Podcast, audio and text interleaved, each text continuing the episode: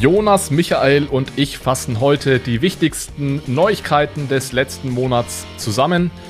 Es geht unter anderem um die neue geldpolitische Strategie der EZB und die Tatsache, dass das Inflationsziel aufgeweicht wurde.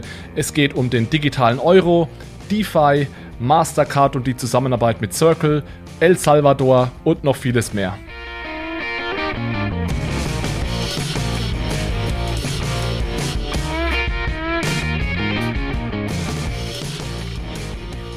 Hallo zusammen und herzlich willkommen zu einer neuen Episode von Bitcoin, Fiat und Rock'n'Roll. Es ist wieder Zeit für eine News-Episode und das heißt, dass Michael und Jonas heute wieder mit dabei sind. Hallo Michi. Hi Alex. Und hallo Jonas. Hi Alex.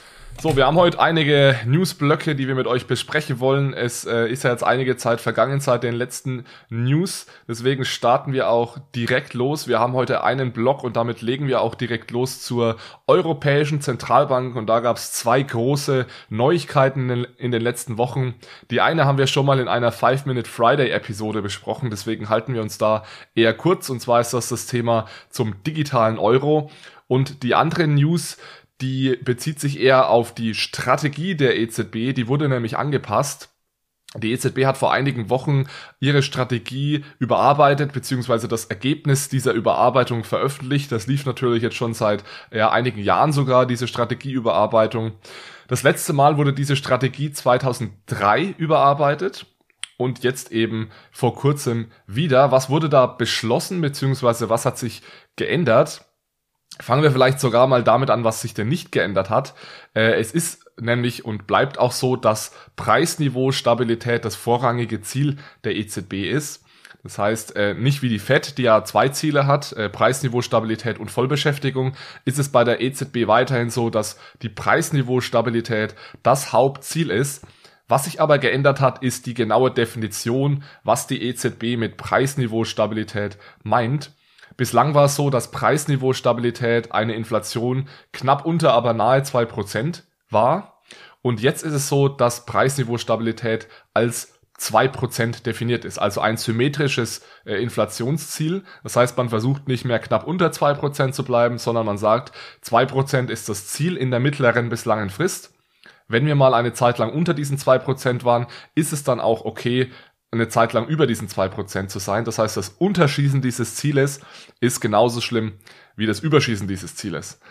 Also man wurde ein Stück weit expansiver. Höhere Inflationszahlen sind nicht mehr ein so großes Problem, als es noch vor einiger Zeit war. Ja, vielleicht stoppe ich hier direkt mal und äh, Jonas, Michi, an euch die Frage, ähm, hat euch das irgendwie überrascht oder äh, findet ihr das gut, findet ihr das schlecht, dass die EZB äh, dieses, dieses Ziel angepasst hat? Also vielleicht starte ich mal mich hier. Also ich muss sagen, die Überraschung kam, oder die, ja, die Entscheidung kam für mich wenig überraschend. Du hast ja vorhin auch gesagt, das ist ja schon auch recht ähnlich, wie es die äh, Fed jetzt im Endeffekt schon ähm, vor, vor etwas Zeit dann auch beschlossen hat.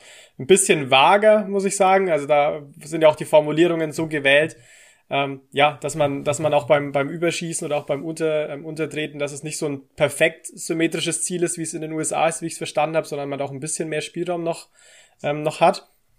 Und äh, insgesamt zur Bewertung, wie gesagt, eigentlich nicht, nicht sehr überraschend, aber es ist natürlich schon, Alex, wie du sagst, das Signal ist irgendwie klar. Also das heißt, wenn man jetzt eine lange Zeit mit deflationären Tendenzen oder auch einfach eine Inflationsrate bei 0 oder 1 Prozent hat, dass man dann natürlich auch eine längere Zeit, wenn man so will, überschießen darf und das natürlich auch dann ja noch expansivere Maßnahmen durchaus dann auch eher rechtfertigt, als das praktisch mit dem alten Mandat vereinbar war.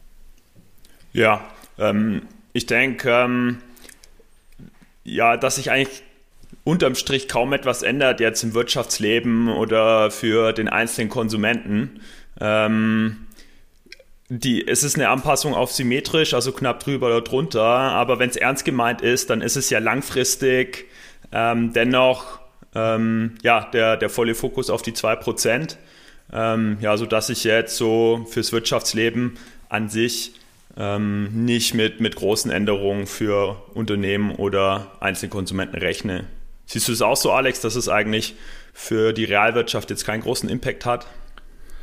Ja, also Das ist eine sehr spannende Frage. Ich meine, wenn man das mal, wenn man sich das mal ansieht, was wurde gemacht? Die ideale Inflationsrate bislang, also vor dieser Strategieänderung war, sagen wir mal 1,9 Prozent. Und jetzt ist die ideale Inflationsrate 2,0 Prozent. Also da hat sich tatsächlich fast gar nichts geändert. Und das wird, würde man auch, wenn wir jetzt sagen, in einer perfekten Welt würden wir immer perfekt dieses Ziel treffen, würde sich da auch nichts dran ändern. Das Signal ist natürlich aber schon ein sehr deutliches, was da gemacht wurde. Also es wurde jetzt ja gesagt, wir tolerieren höhere Inflationsraten und das geht ein Stück weit in die Richtung, was Jonas gerade gesagt hat, wie, ähnlich wie das die FED gemacht hat. Die Frage ist, warum macht man das, ja? Und ich glaube, es gibt da zwei mögliche Erklärungen, warum man das macht. Ähm, das erste ist, man versucht durch diese Ankündigungen höhere Inflationszahlen zu erreichen, weil man ja zumindest gemessen mit dem Verbraucherpreisindex in den letzten Jahren sehr, sehr große Probleme hatte, hohe Inflationsraten zu erreichen. Und dann ist das im Endeffekt ein Trick zu sagen, wir tolerieren höhere Inflation, um diese Inflation dann auch zu erreichen. Also so eine self-fulfilling prophecy. Und äh, die etwas böse Interpretation ist, dass die EZB davon ausgeht, dass es in den nächsten Jahren hohe Inflationszahlen gibt aufgrund der expansiven Geldpolitik. Und deswegen schreibt sie jetzt einfach die Strategie zu diesen Inflationszahlen. Ja. Ich glaube ehrlich gesagt, es ist eher ersteres, dass die EZB versucht, äh, höhere Inflationszahlen damit zu erreichen, weil sie in den letzten Jahren ganz große Probleme hatte, das zu erreichen, um sich auch ein bisschen mehr Spielraum zu geben. Ähm, aber es gibt trotzdem noch einen ganz wichtigen Unterschied zur FED. Und zwar, was die FED gemacht hat, Jonas, war ja, die haben gesagt, wir versuchen sogar über die zwei Prozent zu kommen, wenn wir mal eine Zeit lang drunter waren. Also die haben so gesagt, ganz aktiv äh, versuchen wir dann die Inflation über die zwei Prozent zu hieven, während die EZB sagt, wir tolerieren ähm, auch mal Inflationsraten über zwei Prozent. Also ich würde mal sagen, das ist noch ein Schritt passiver immer noch als die FED. Aber trotzdem, ich glaube, was hier nicht zählt, ist dieses, oh, wir gehen von 1,9% auf 2%, sondern eher diese, diese generelle, dieses generelle Signal, wir tolerieren expansivere Geldpolitik. Was ja auch passiert ist, die EZB hat zwar weiterhin gesagt, der Zins ist unser Hauptwerkzeug für die Geldpolitik. Aber es wird eben auch deutlich gemacht, dass diese Dinge wie Anleihekäufe, diese Long-Term Refinancing Operations, was bislang immer unkonventionelle Geldpolitik genannt wurde, dass es jetzt mehr oder weniger zur konventionellen Geldpolitik äh, geworden. Das war es ja in den letzten Jahren sowieso schon. Also der Zins und die Zinssteuerung spielt seit fünf oder sechs Jahren schon keine Rolle mehr. Aber jetzt ist es auch mal zu Papier gebracht worden, dass diese Dinge also mehr oder weniger zum Toolkit, zum normalen Toolkit der, der EZB gehören. Also für mich ist es eher dieses Signal, anstatt dass sich da jetzt wirklich, wie du sagst, Michi, irgendwas tiefgreifend ähm, ändert am Inflationsziel. Was ich halt schon ein bisschen mit Sorge beobachte, und du hast jetzt auch wieder gesagt, Alex, das Signal, das Signal ist natürlich klar. Also du hast gesagt, die letzte Strategieüberprüfung war 2003. Damals wurde ja auch beschlossen, dass das Ziel nicht mehr unter zwei Prozent ist, sondern nahe zwei Prozent. Das heißt, in den Terminologien von 0 auf 1,9 auf jetzt 2 da ist die Richtung dann natürlich schon so ein bisschen, oder scheint zumindest ein bisschen vorgezeichnet. Ne? Also deswegen, diesen Trend äh, hätte man auch dieses Ziel, ich will jetzt kein großes Fass aufmachen, aber hätte man dieses Ziel von 2003 mit unter zwei Prozent jetzt weiterhin gehabt nach 2003, hätte man vermutlich einen Großteil der Maßnahmen überhaupt nicht gebraucht, äh, die wir jetzt hatten, weil wir eben immer unter, mein, klar mal kurz vielleicht äh, Richtung Deflation, aber immer unter zwei Prozent auch waren. Also das nur vielleicht so als kleiner, äh, kleiner Kommentar noch dazu. Ja, also ich muss sagen, mir gefällt diese Tendenz auch nicht, in die wir da gehen, weil es kann keine Lösung sein, das Inflationsziel einfach immer weiter zu erhöhen. Ich meine, die, die, die Argumentation, warum man überhaupt diesen, diesen, dieses Inflationsziel bei zwei Prozent hat und nicht bei null, weil null Prozent ist ja eigentlich Preisniveau-Stabilität. Da werden dann immer so Dinge gesagt, wie man braucht einen gewissen Puffer, einen Inflationspuffer. Das hat die EZB jetzt auch nochmal in die neue Strategie geschrieben, gegen eine Deflation weil man auf jeden Fall die Deflation und die Deflationsspirale verhindern möchte, dann hat man natürlich auch immer einen gewissen Messfehler, deswegen will man da auch lieber ein bisschen drüber liegen als genau bei diesen 0%. Und ein Punkt, der auch jetzt genannt wurde in dieser neuen Strategie ist, wir haben aktuell ja sehr, sehr niedrige Zinsen. Und bei sehr, sehr niedrigen Zinsen erreicht man eben als Zentralbank, die ja den Zins steuert, sehr schnell diesen Zero Lower Bound. Das heißt, ich bin mit meinen Zinsen bei 0% als Zentralbank. Und wenn ich bei 0% bin als Zentralbank, dann habe ich wenig Spielraum nach unten, um die Zinsen noch zu senken, um eben expansive Geldpolitik zu betreiben. Das heißt, die Idee der EZB ist es, ähm, ich erhöhe einfach die Inflation, weil das ist effektiv eine Zinssenkung, die ich da mache, eine Realzinssenkung. Und was zählt, ist ja im Endeffekt der Realzins. Und der Realzins ist der Nominalzins minus die Inflation. Das heißt, wenn ich die Inflation erhöhe, senke ich damit eigentlich auch den Zins und gebe mir ein bisschen mehr Spielraum für meine Zinspolitik. Ja, aber das sind alles Dinge, wo ich sage, ich weiß nicht, ob das irgendwie nachhaltige Geldpolitik ist, wenn ich jetzt versuche, die Inflation nach oben zu drücken, um mir mehr Spielraum ähm, mit den Zinsen zu geben. Also ich glaube, da bin ich auch eher so auf der Linie der Bundesbank, die da ja auch eher äh, ein bisschen konservativer ist, was diese Inflationspolitik äh, anbelangt. Aber ja, das ist jetzt auf jeden Fall die neue Strategie der EZB. Gut, dann äh, gehen wir zum zweiten Punkt EZB für heute. Das ist das Thema CBDC. Es wurde ein digitaler Euro gestartet. Wir haben dazu einen 5-Minute Friday gemacht, den verlinken wir euch gerne in den Show Notes. Deswegen würde ich heute eigentlich nur noch mal gern, Jonas und Michi, eure Meinung dazu hören. Vielleicht zwei Sätze dazu, was ist passiert. Am 14.07. hat die EZB angekündigt, ein Projekt zum digitalen Euro zu starten. Das Ganze bedeutet erstmal eine zweijährige Investigationsphase. Das heißt, es geht nicht darum, dass der digitale Euro jetzt eingeführt wird sofort, sondern er wird, es wird erstmal untersucht, zwei Jahre lang.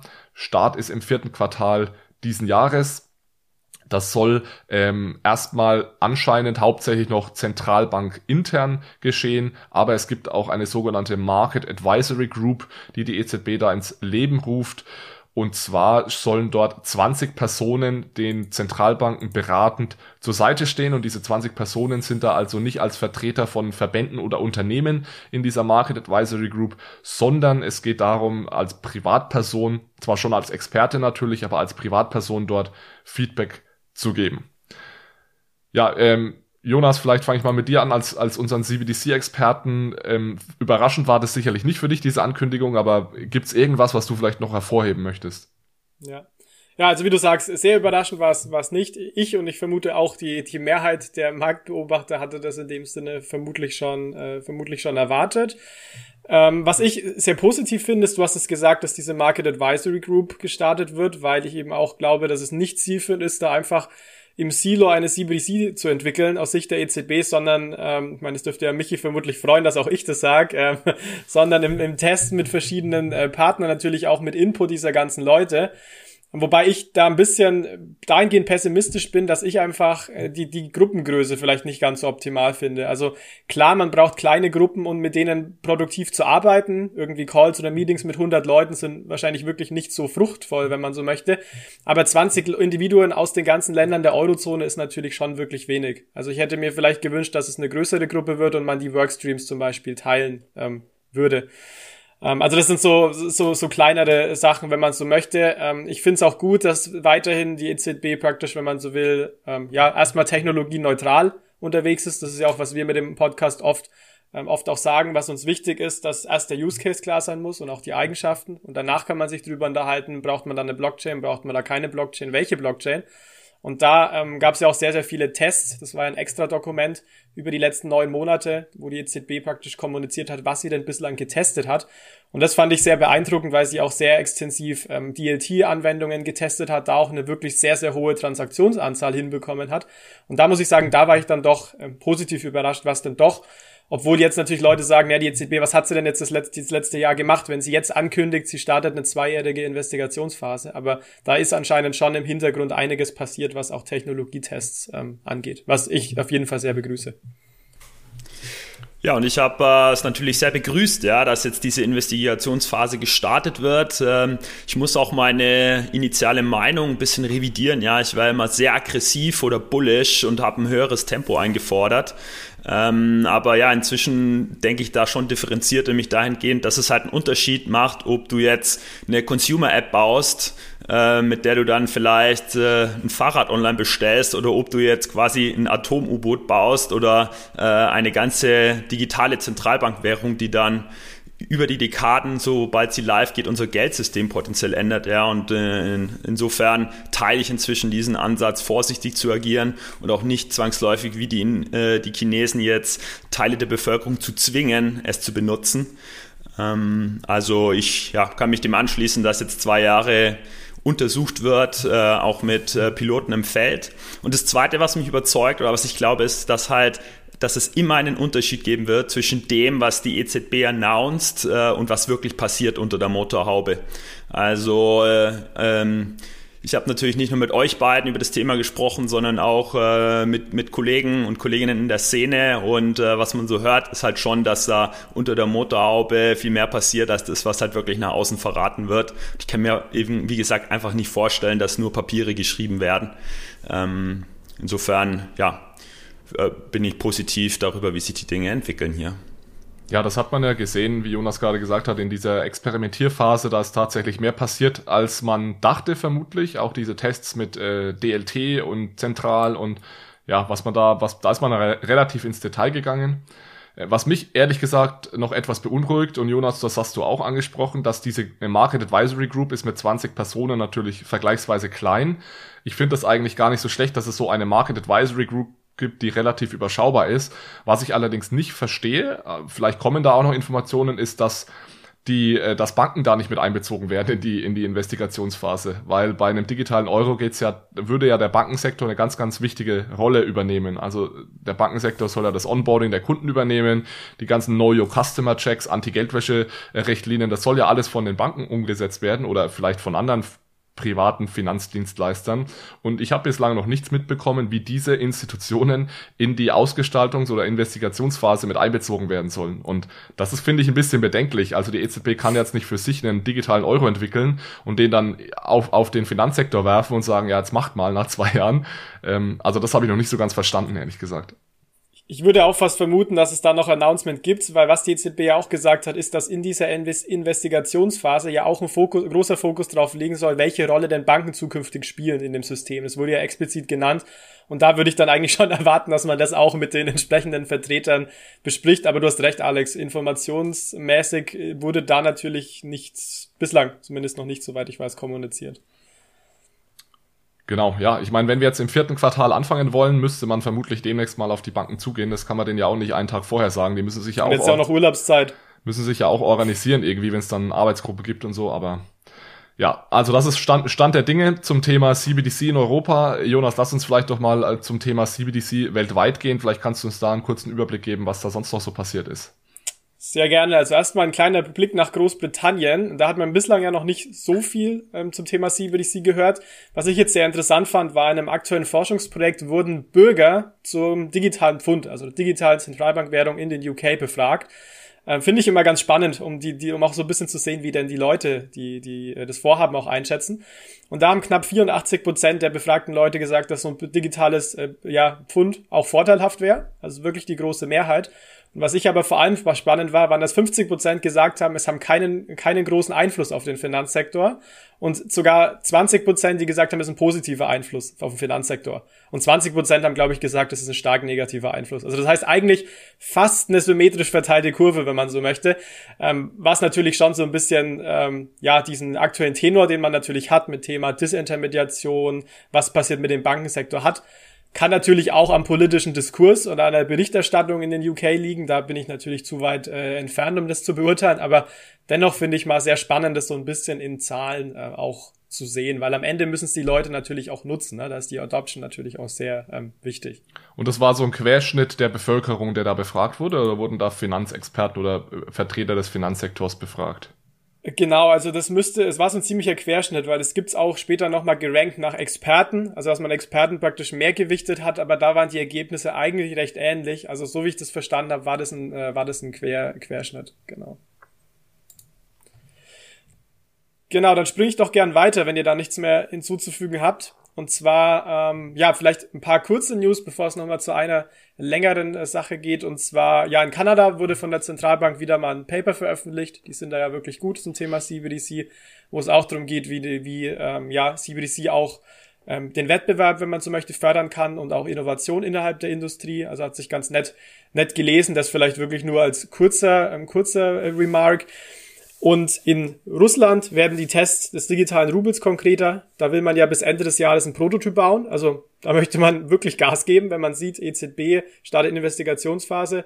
Russland will da angeblich, wie gesagt, bis Ende des Jahres den Prototyp gebaut haben.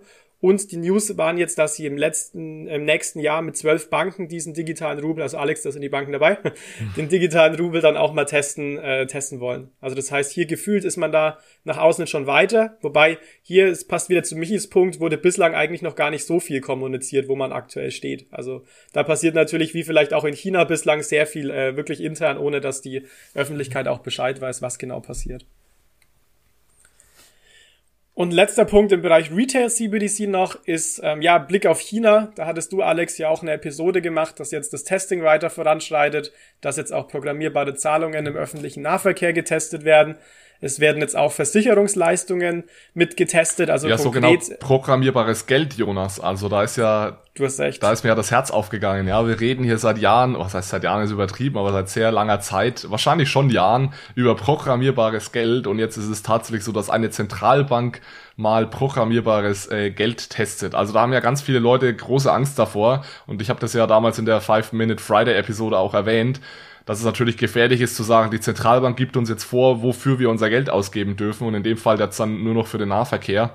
Äh, aber ich halte das immer noch für einen guten Anwendungsfall, solange es parallel natürlich immer noch das Geld gibt, das man für alles ausgeben kann, weil das ist einfach eine sehr, sehr elegante, effiziente Möglichkeit, solche äh, Förderprogramme umzusetzen. Absolut, ja. Und ich verwende so oft, Alex, unsere Definition und sage programmierbare Zahlung, dass ich dann direkt programmierbares Geld nicht gesagt habe. Also äh, fairer Punkt, äh, klar. Wird jetzt auch neben dem ähm, Kontext öffentlicher Verkehrsmittel auch im Versicherungssektor angewendet. Also konkret sollen zum Beispiel jetzt ja Versicherungsleistungen, zum Beispiel Unfallschäden, ähm, teilweise über DCP gezahlt werden. Also finde ich spannend, weil es einfach nochmal wieder eine nächste Sta äh, Phase oder Stufe des Testings ist. Und was ich aber vor allem spannend fand im chinesischen Kontext ist, langsam wird die Diskussion extrem politisch. Es haben sich jetzt drei US-Senatoren dazu geäußert, dass ähm, US-Athleten doch diese chinesische CBDC ähm, nicht nutzen sollten. Also zum Hintergrund, es finden nächsten Jahr im Februar die Olympischen Winterspiele in China statt. Angeblich soll es da entweder den Rollout geben, also praktisch, dass es für alle verfügbar ist, oder zumindest ein sehr, sehr, sehr intensives Testing. Und da haben jetzt eben ähm, drei Senatoren in den USA gesagt, ja, das ist das im Endeffekt, nee, dass die Amerikaner, die amerikanischen Athleten es nicht nutzen sollen. Und konkret wurde gesagt, das fand ich ein sehr spannendes ähm, Statement von ähm, Senator Lynthia Loomis. Und zwar hat sie gesagt, ähm, dass sie nicht erlauben können, amerikanischen Athleten im Endeffekt dieses DCP als äh, trojanisches Pferd zu nutzen, um den Einfluss der chinesischen Partei, die äh, United States auszuspionieren, hm. zu nutzen. Das ist natürlich ein hartes äh, Statement ähm, und wir haben ja auch schon sehr oft darüber diskutiert, worum es hier in China geht und geht es um Daten und wer wird ausspioniert ist einfach aktuell sehr, sehr schwer zu sagen. Auch wer Zugang bekommt, wer Daten, wie werden Daten gespeichert. Also ich persönlich habe da keine Meinung, weil ich zu wenig von dem Projekt weiß. Es ist einfach noch zu wenig kommuniziert. Aber es macht doch deutlich, was für eine unglaubliche geografische äh, Sprengkraft dieses Projekt auch tatsächlich haben könnte und vermutlich auch haben wird, wenn es denn mal äh, das Tageslicht erblickt. Ja, ich finde die Reaktion mega spannend. Äh, es ist ja ähnlich wie, also ist man ja von Amerika eigentlich gar nicht gewöhnt. Ja, es war bei Libra slash Diem gab es eine sehr scharfe Gegenreaktion und jetzt bei ähm, der digitalen äh, chinesischen Währung auch. Ja, eigentlich ist ja Amerika total innovationsfreudig, äh, aber im Bereich digitalen Geld, sei es jetzt von äh, innen äh, über Libra, Diem oder sei es von extern über die Chinesen, äh, hat man richtig Respekt vor dem Thema. Äh, und das, das zweite Interessante an der News finde ich eigentlich ist, dass zum ersten Mal, zumindest so richtig, äh, auf der öffentlichen Bühne die politische Diskussion reinkommt. Ähm, und äh, mal wieder sind die Chinesen hier die Ersten. Ja, die Chinesen waren die Ersten, die äh, halt die, die jetzt weitere Use Cases wie zum Beispiel programmierbares Geld hier testen. Sie sind jetzt äh, die ersten, die es dann bei Olympia mal so richtig anwenden und ja, machen dadurch, äh, durchlaufen dadurch Lernkurven, die alle anderen Länder äh, erstmal noch machen müssen, ja. Ich frage mich, ob das so einen großen Unterschied macht hinsichtlich Überwachung und was die äh, chinesische Partei über die US-Athleten weiß, ob die jetzt diese Währung nutzen oder nicht. ähm. Ja, ist halt ein bisschen die Frage, ne? Also, ob, also ich vermute auch nicht, dass da die Transaktionsdaten, um ein bisschen technisch zu sein, absolut unverschlüsselt in der Datenbank gespeichert werden, wo die Zentralbank dann die auswerten und am besten noch an Privatsektor weitergibt und die dann monetarisiert oder dann Leute auf Sanktionslisten setzt. Aber das Ding ist halt, die Möglichkeit besteht und wir wissen halt zu wenig. Ähm, aber wie gesagt, Alex, ich glaube auch nicht, dass, dass sich dadurch wirklich äh, ja, diese neuen Möglichkeiten dann am Ende auch ergeben und auch so genutzt werden würden. Aber wie gesagt, meiner Meinung nach wissen wir da aktuell noch zu wenig.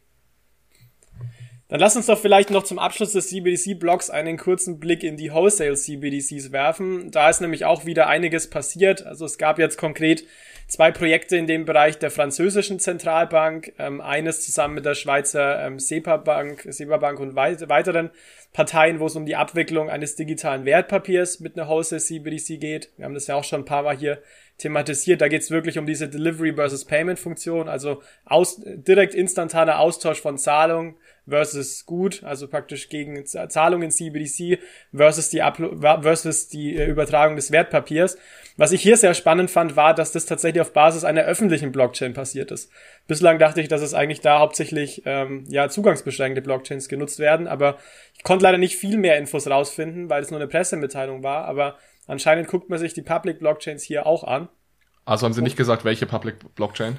Nee, und da sind Zentralbanken echt super vorsichtig, weil okay. sie da niemanden irgendwie vorzugen wollen. Aktuell da hatte ich erst ein Gespräch mit einem Zentralbanker dazu. Ähm, also nee, da hieß es nur eine öffentliche. Ja, genau. Und das zweite Projekt der Franzosen äh, zusammen mit der tunesischen Zentralbank, da ging es im Endeffekt darum, eine, ähm, eine Bankzahlung von ähm, ja, Frankreich nach Tunesien abzuwickeln, über im Hintergrund die Host CBDC.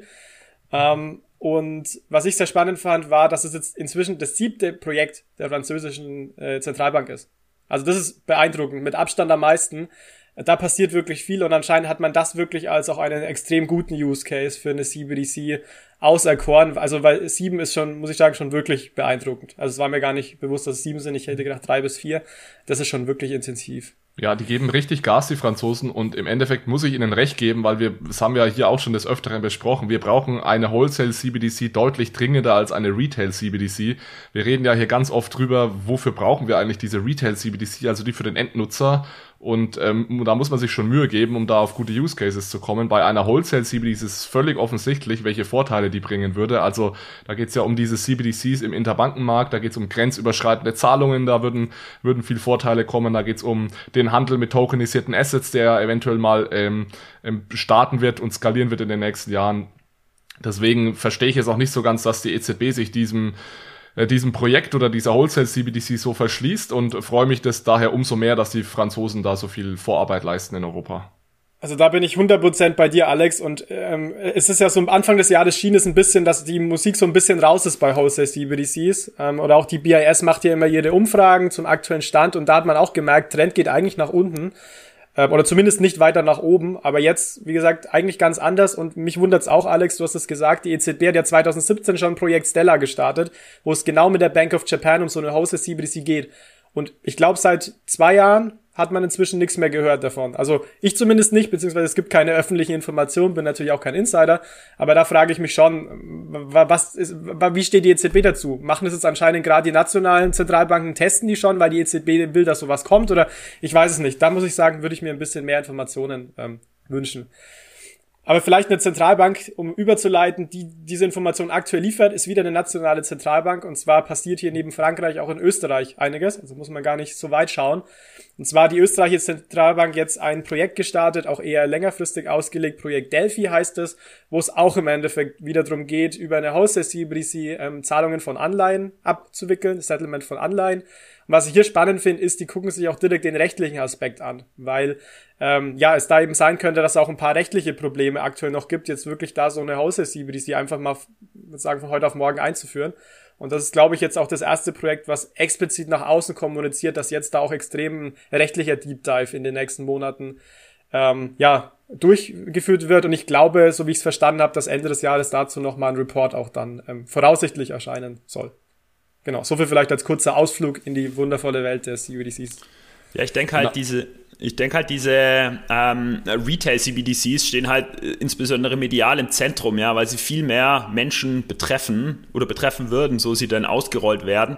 Und diese Wholesale-Use-Cases, ja, die sind halt B2B, in kleinerem äh, Expertenkreis eigentlich auch nur zugänglich. Und das, also diese eingeschränkte mediale Aufmerksamkeit führt halt dann auch dazu, dass äh, ja, die, äh, die ganzen Use Cases für Wholesale äh, nicht so bekannt sind oder zumindest nicht viel berichtet wird drüber, was aber nicht heißt, wie man an der französischen Zentralbank sieht, äh, dass da äh, ähm, intensiv dran gearbeitet wird. Ja, man bekommt es noch nicht so mit vielleicht.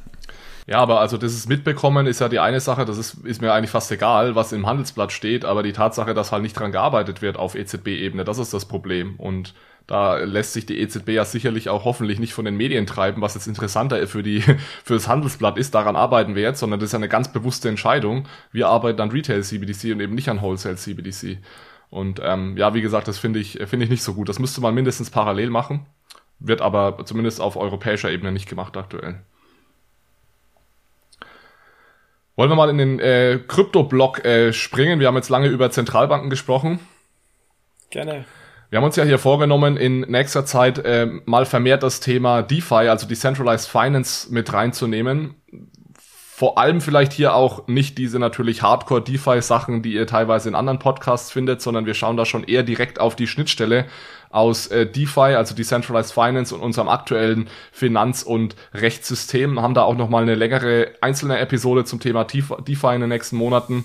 Ähm, und es gab da äh, eine interessante Entwicklung und zwar das größte DeFi Lending Protokoll und wenn ihr nicht genau wisst, was ein Lending Protokoll ist, dann muss ich euch jetzt vertrösten auf diese Episode, die wir noch aufnehmen, wo wir da mehr ins Detail gehen, aber dieses äh, das größte Lending Protokoll äh, Aave plant den Launch von Aave Pro und bei Aave Pro handelt es sich also um eine Plattform, die es ermöglicht, äh, Nutzer zu whitelisten.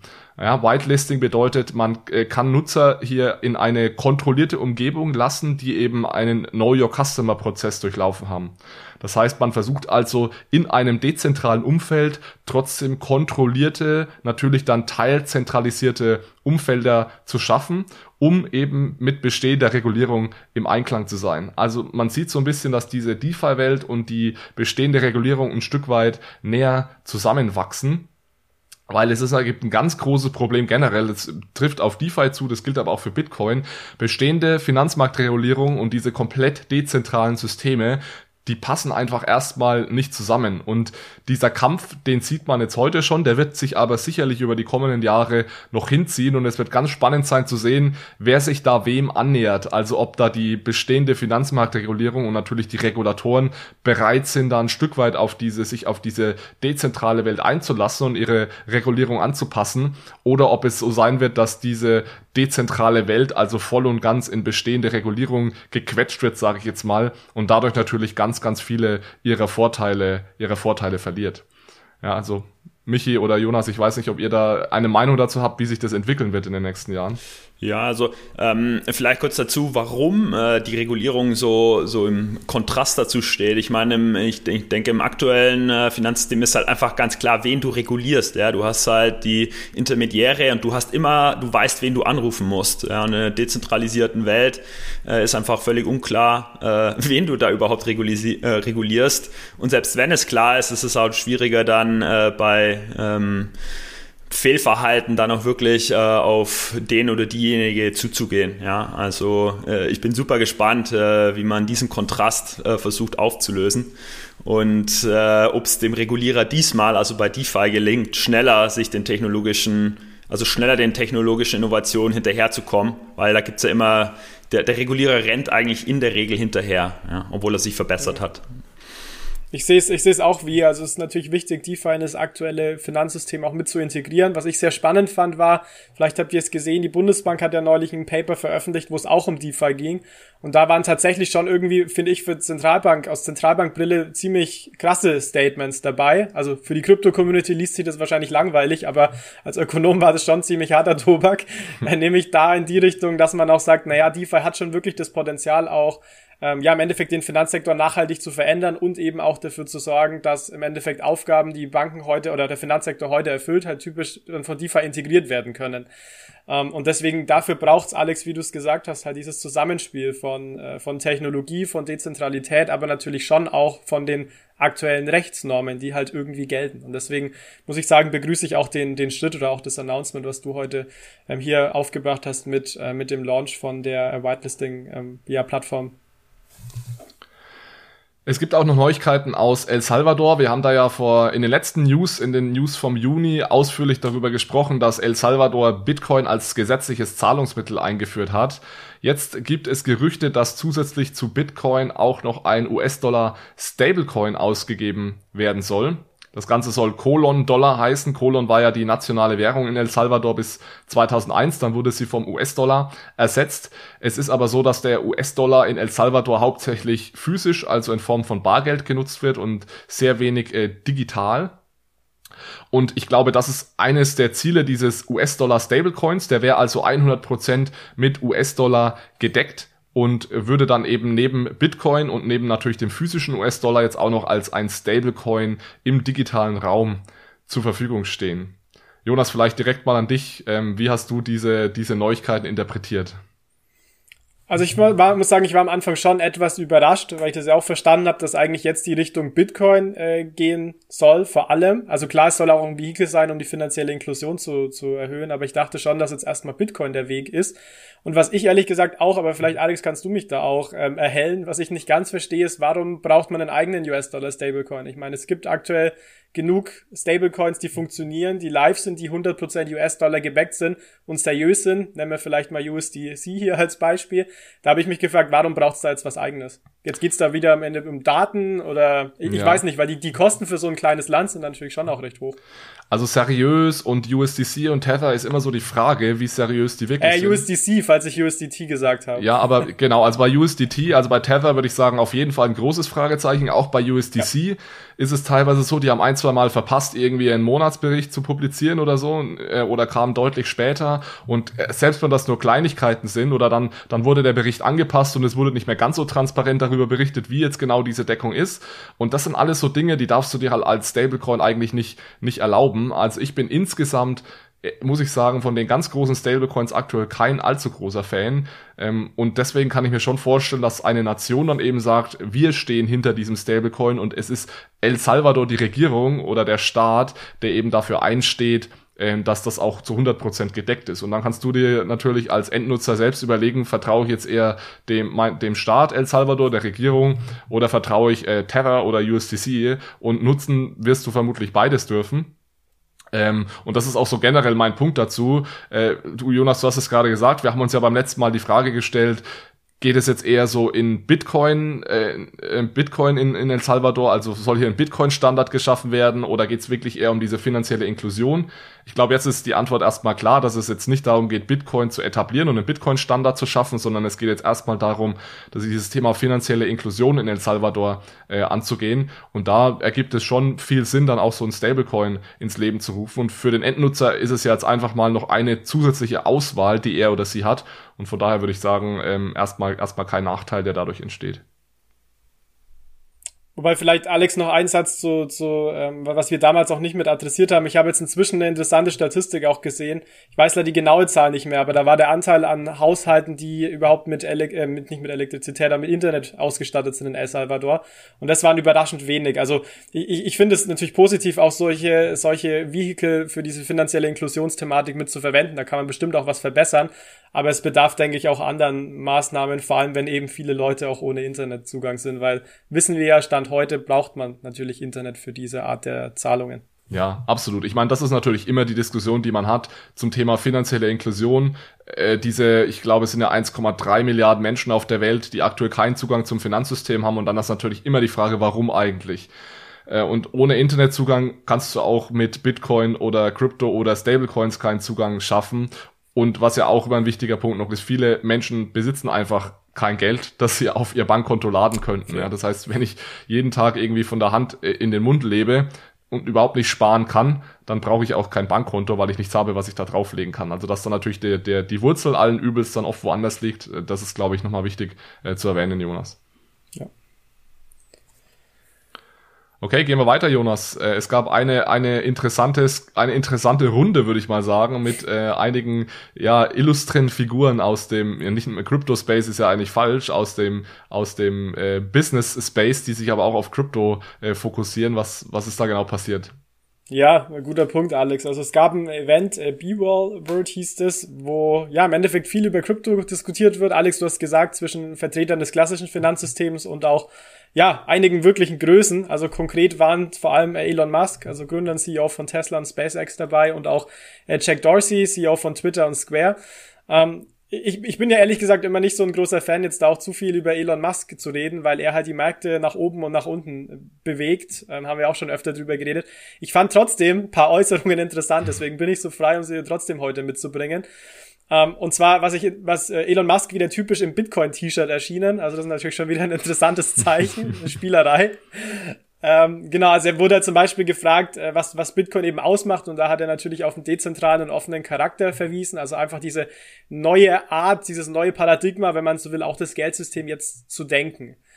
Ähm, er hat auch gesagt, dass er im Endeffekt ähm, vor allem Bitcoin hält, am meisten, aber auch Ether und Dogecoin. Darauf ist Doge natürlich wieder extrem explodiert, aber ich mag eigentlich in dem Podcast gar nicht über das Projekt äh, reden, deswegen bereue ich dass ich es gerade aufgebracht habe. aber auch ein interessantes The äh, interessanter Punkt von ihm, ein Zitat, weil er gesagt hat, ähm, bezüglich den Bitcoin-Preis, weil natürlich auch gefragt wurde, ja, ich meine, ist es denn so gut, dass der Preis, du dann den Preis nach oben und nach unten irgendwie pusht? Weil er dann sagt, naja, I might pump, but I don't dump. Also was natürlich übersetzt so viel heißt, ja, irgendwie sorge ich schon dafür, dass der Preis nach oben geht, aber ich bin dann keiner, der dann äh, der im Endeffekt da abspringt und da sich irgendwie, ja, natürlich ein schönes Leben daraus macht, sondern es geht ihm, geht ihm drin, da reinzugehen, er glaubt an die Technologie und ähm, ja, bleibt er natürlich auch dabei. Also fand ich ein interessantes Statement, kommt vermutlich nicht sehr überraschend, aber sowas direkt nochmal zu hören, ist natürlich schon auch interessant. Also ich finde an diesem amerikanischen Illusten äh, Zirkel immer interessant, dass sie ja, oder insbesondere an Elon, dass er halt ähm, dieses ähm, agile Failen so auf die Spitze treibt. Da erst geht er mega aggressiv in Bitcoin rein, tut zumindest so, dann merkt er, dass es teilweise aus äh, nicht regenerativen Energien äh, gemeint wird. Dann geht er wieder aggressiv raus oder lässt Tweets dazu raus. Und auf der anderen Seite finde ich es halt mega interessant, dass Leute wirklich ihre Investitionsentscheidungen, äh, wenn man überhaupt dann von investieren sprechen kann, halt von einem Individuum abhängig machen. Also Elon kann wegen mir 100 Purzelbäume machen und nur noch schlecht über Bitcoin reden ähm, äh, würde meine Einstellung, unabhängig was meine Einstellung jetzt ist, nicht ändern, ja. Ja. Ja, er hat eine wirklich lange, lange Liste an, an, an Followern, ne? an Volkschaft, wenn man so möchte. Also, ja. Ähm, genau, also das waren so ein paar interessante Punkte. Er hat auch gesagt, dass er, dass Tesla auch wahrscheinlich weiterhin Bit, also Bitcoin-Zahlung akzeptieren wird, er aber noch mehr Due Diligence im Endeffekt machen möchte, also mehr Recherche auch was regenerative Energie angeht. Also das heißt, vermutlich könnte es sein, dass Tesla da die Zahlungen auch wieder akzeptiert, aber da ja muss sich ein bisschen was noch tun im Bereich des Mining ähm, Hinblick auch auf erneuerbaren Energien. Aber also es geht darum, dass sie in Zukunft wieder Bitcoin als genau, Zahlung, weil, weil aktuell akzeptieren sie es ja nicht, oder? Richtig. Ja. Okay. Genau, ja. Deswegen hat mich das Zitat auch ein bisschen irritiert, weil es sich fast so gelesen hat, als würde es aktuell noch akzeptiert werden, aber wir haben ja auch schon drüber geredet, aktuell wird es nicht akzeptiert wegen dem Hinweis, dass es zu wenig regenerative Energie ist. Aber ich habe es dann so interpretiert, naja, ähm, wir werden es schon bald wieder akzeptieren, wenn ich da mehr Research gemacht habe, aber natürlich auch sich was geändert hat. Vielleicht sehen wir jetzt das auch durch den Move weg von China, dass wir direkt auch einen Anstieg sehen. Aber das ist, denke ich, Spekulation heute. Also da will ich mich nicht aus dem Fenster lehnen. Genau, und vielleicht noch ein letzter Takt zu dem Event ist, wie gesagt, neben Elon war auch Jack äh, Dorsey noch mit, äh, mit da. Das ist auch immer super spannend, weil er natürlich auch äh, wahrscheinlich mit Elon die beiden visionärsten CEOs, würde ich zumindest behaupten, in dem Space auch sind, zumindest nach außen halt auch meinte, dass Bitcoin das Fundament des Geldsystems eigentlich komplett verändern kann durch die Dezentralität und Offenheit. Er da auch wieder Parallelen zum Internet ähm, bringt und eben auch verkündet hat, Alex, das passt bisschen zu deinen News, dass ähm, jetzt Blue Sky gesta gestartet werden soll, also ein Projekt von Square, was DeFi-Anwendungen auf Bitcoin-Basis ermöglicht ähm, also auch wieder interessant, dass ja man in dem hier in den Space äh, auch investiert, da auch was baut und ja, auch die, weil wie gesagt, da tut sich einiges auch an der Schnittstelle zum klassischen Finanzsystem, wie wir es schon besprochen hatten. Gut, dann machen wir hier mal einen Strich unter den Crypto-Teil und gehen noch in unseren letzten Teil. Da geht's um Unternehmen und Banken wie immer. Michi, möchtest du da vielleicht mal loslegen? Definitiv. Also ich kann euch sagen, im Corporate- und Bankenbereich geht's ab. Ähm, es gibt so viele News, die können wir hier gar nicht alle reinbringen, äh, aber an dieser Stelle verweisen wir gerne auf unseren äh, parallel erscheinenden Newsartikel dann, wo wir so den Rundumschlag machen. Wir haben jetzt natürlich nur das Best-of dabei. Ich meine, warum geht's so ab? Einerseits natürlich, äh, weil die, die Fear of Missing Out bei den großen Corporates da draußen groß ist. Äh, andererseits äh, machen die Regulatoren langsam die Türen auf, sodass mehr Use Cases äh, möglich werden und natürlich wir Konsumenten äh, sind immer interessierter und immer offener für, für ähm, Blockchain-Anwendungen. Aber lasst uns konkret werden. Ja, ich habe es genannt, Stichwort Regulierer machen die, die Türen langsam auf. Die BaFin hat ihre erste Lizenz ausgegeben und zwar an Coinbase, Coinbase konkreter die äh, Coinbase Germany GmbH, also die deutsche Tochter der amerikanischen Kryptobörse Coinbase. Sie hat jetzt also die ausdrückliche Erlaubnis, ähm, Krypto-Verwahrgeschäfte anzubieten oder zu ermöglichen und Eigenhandel zu erlauben. Das Ganze ist am 28.06. Ähm, diesen Jahres eben passiert. Und äh, nach einer kurzen Recherche für zehn Minuten meinerseits äh, kann ich sagen, dass es bisher die erste und einzige Kryptolizenz der BaFin zu sein scheint. Ja, das kann ich dir bestätigen, dass es die erste ist. Ja, da bin ich froh, sind wir schon zwei.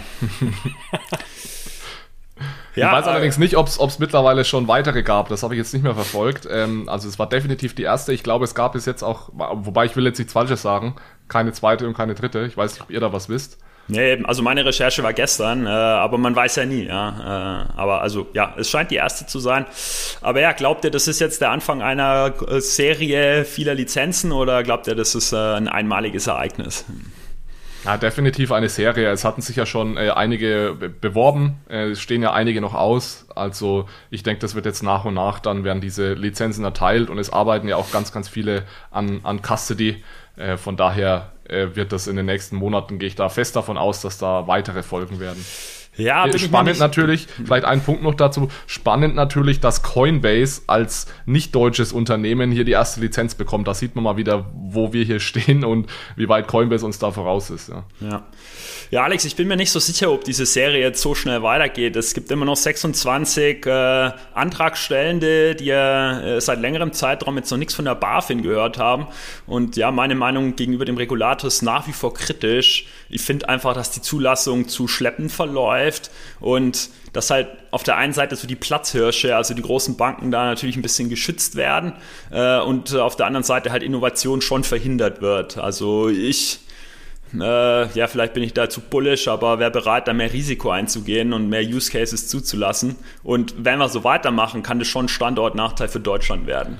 Naja, also also das sehe ich komplett anders, ehrlich gesagt. Die BaFin ist überhaupt mal ein Regulator, der so eine Lizenz einführt. Es gibt in keinem anderen Land, zumindest ich kenne kein anderes Land, der es überhaupt so eine Lizenz einführt. Also ich habe mich vor kurzem erst mit einer österreichischen Bank unterhalten, die meinten, wir haben so eine Lizenz nicht. Wir wissen gar nicht genau, was wir dürfen und was wir nicht dürfen.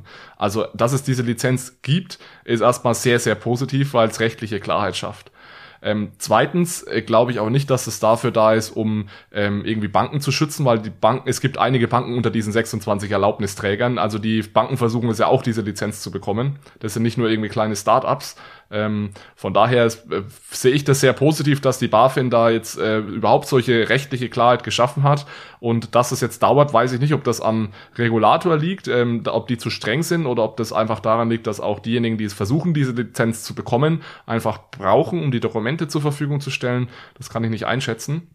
Aber ich sehe das eher positiv, dass da einfach rechtliche Sicherheit geschaffen wird in Deutschland was mich, was mich halt ein bisschen irritiert, also ich sehe es prinzipiell so wie du, Alex, dass es gut ist, also dass es ein guter Schritt ist. Ich denke, das sieht mich hier aber ja auch so, dass im Endeffekt diese, dieses Gesetz und so was, was Positives ist. Was mich überrascht, ist ehrlich gesagt, dass das schon jetzt so, so einzeln passiert. Also dass Coinbase das bekommt, das ist jetzt ja auch schon einige Wochen her. Angeblich, wir wissen zumindest nichts, gab es kein weiteres Unternehmen hier.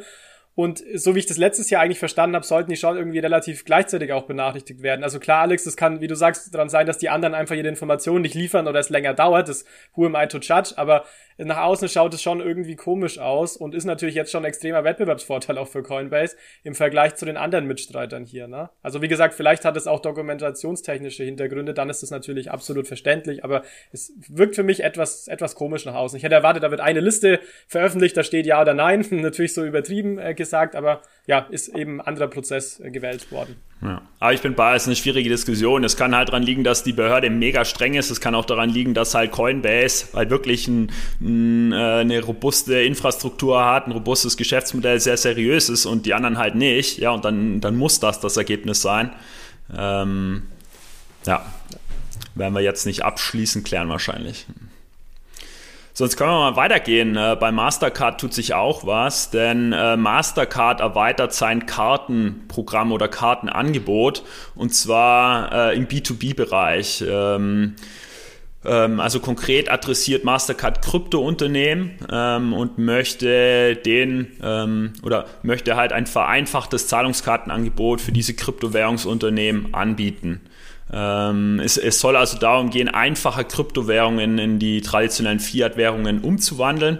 Und dabei arbeitet Mastercard mit ganz vielen Partnern zusammen, ja, was eigentlich so in das, ins DeFi-Modell passt. Äh, ähm, äh, Mastercard äh, arbeitet mit Uphold und BitPay zusammen. Die liefern sozusagen die Wallet-Technologie für dieses Projekt.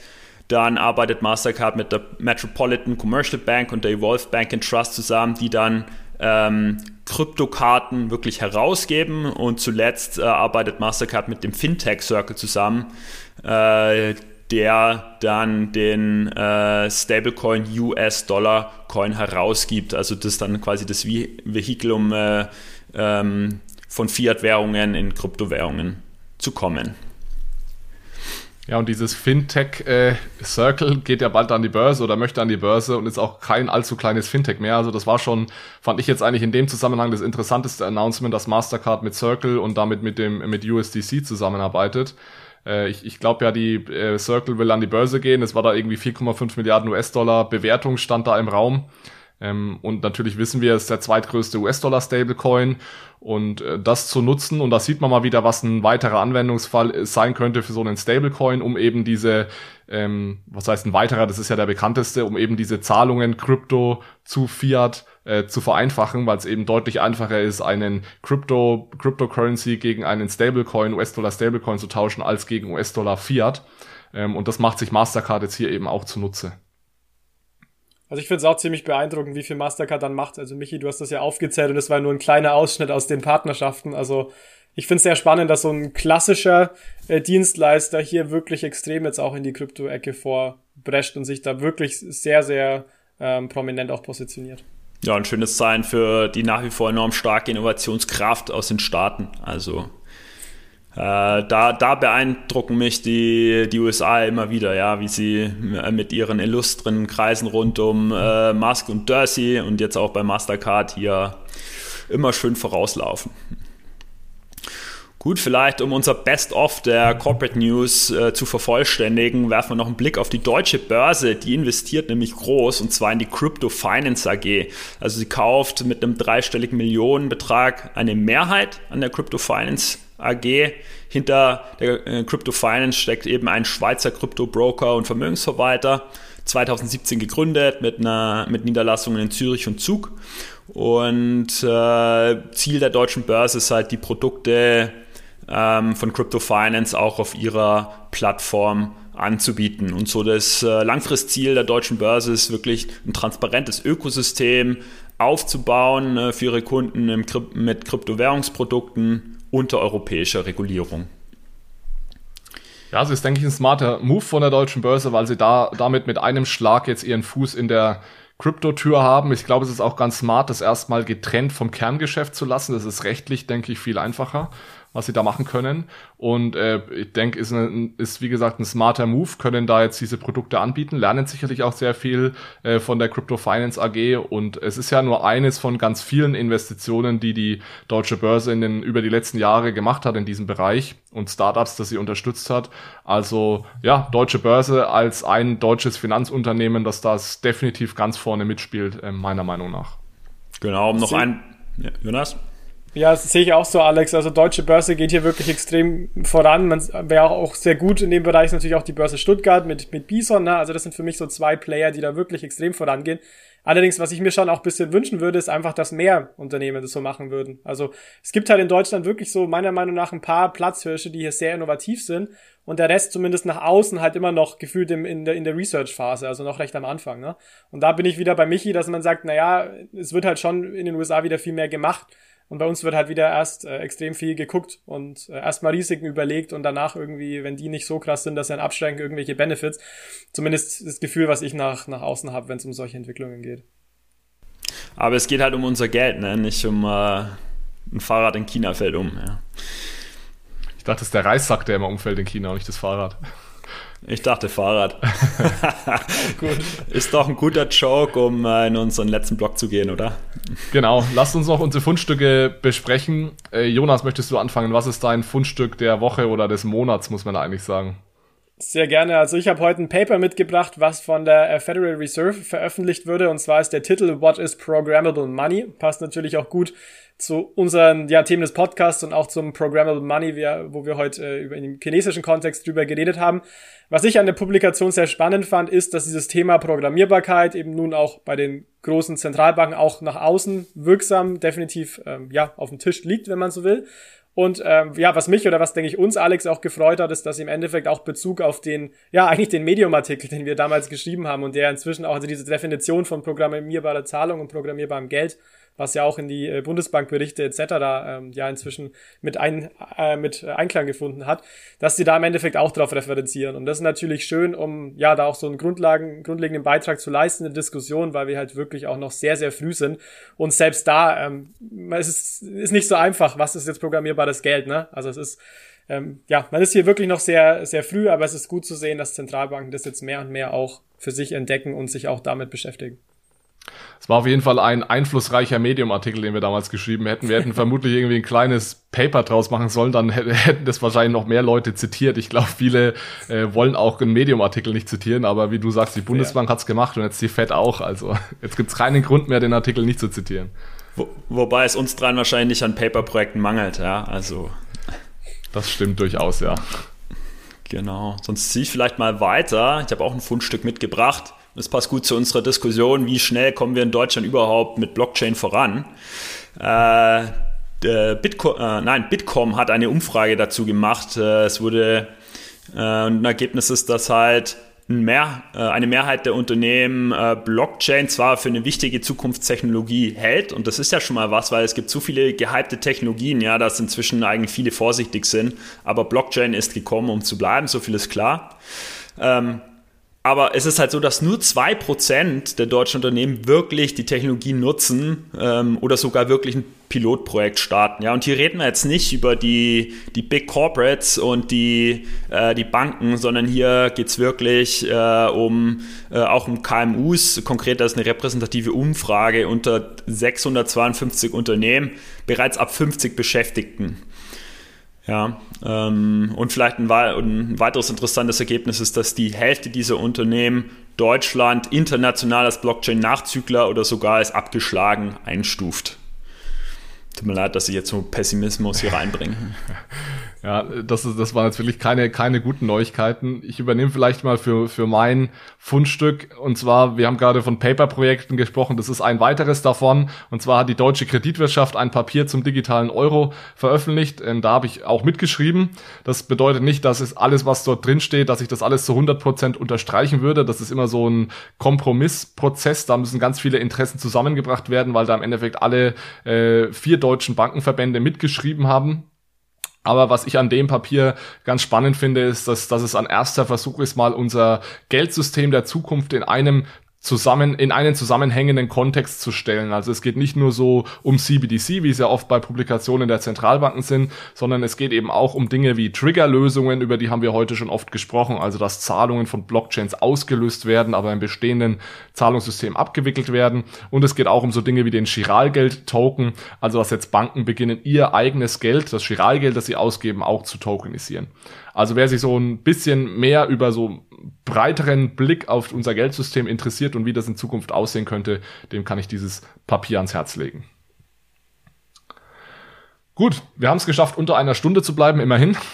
Ziel erreicht. Viel erreicht. Ähm, ich denke, wir haben heute einiges besprochen. Die nächsten News folgen dann in einem Monat. Jonas, du bist im Urlaub. Den gönnen wir dir natürlich auch. Das heißt, da übernehmen Michi und ich. Vielleicht holen wir uns auch noch äh, einen Ersatz für dich mit rein, Jonas, damit wir hier wieder zu dritt sind.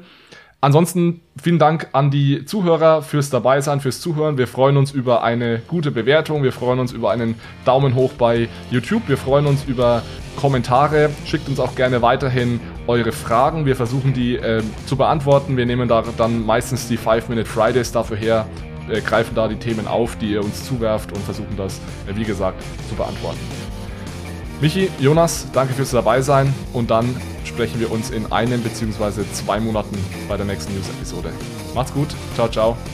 Ciao zusammen. Macht's gut. Ciao, ciao. Servus.